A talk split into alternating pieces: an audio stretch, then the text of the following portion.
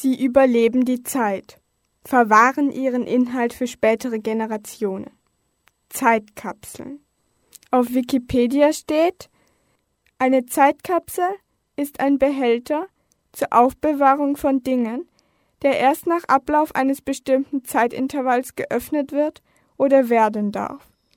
Der Zweck der Zeitkapsel ist es, zeittypische Dinge für die nachfolgenden Generationen zu bewahren und zu dokumentieren.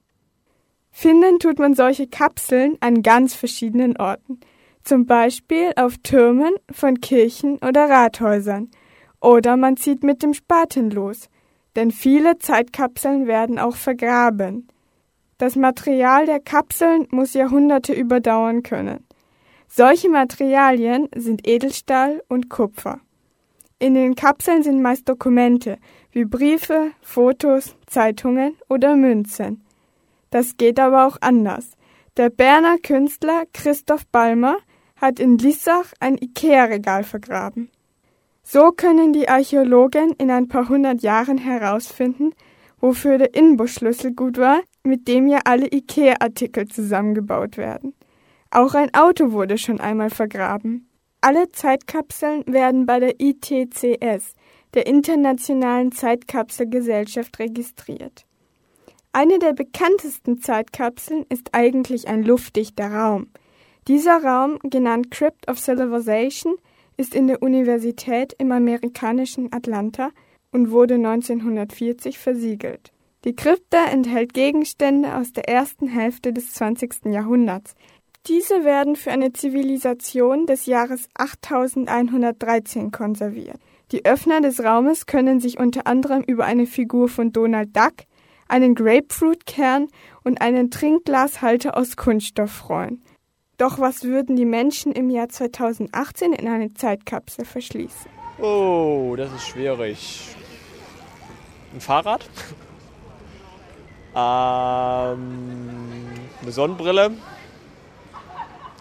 und ein Fahrradhelm noch dazu.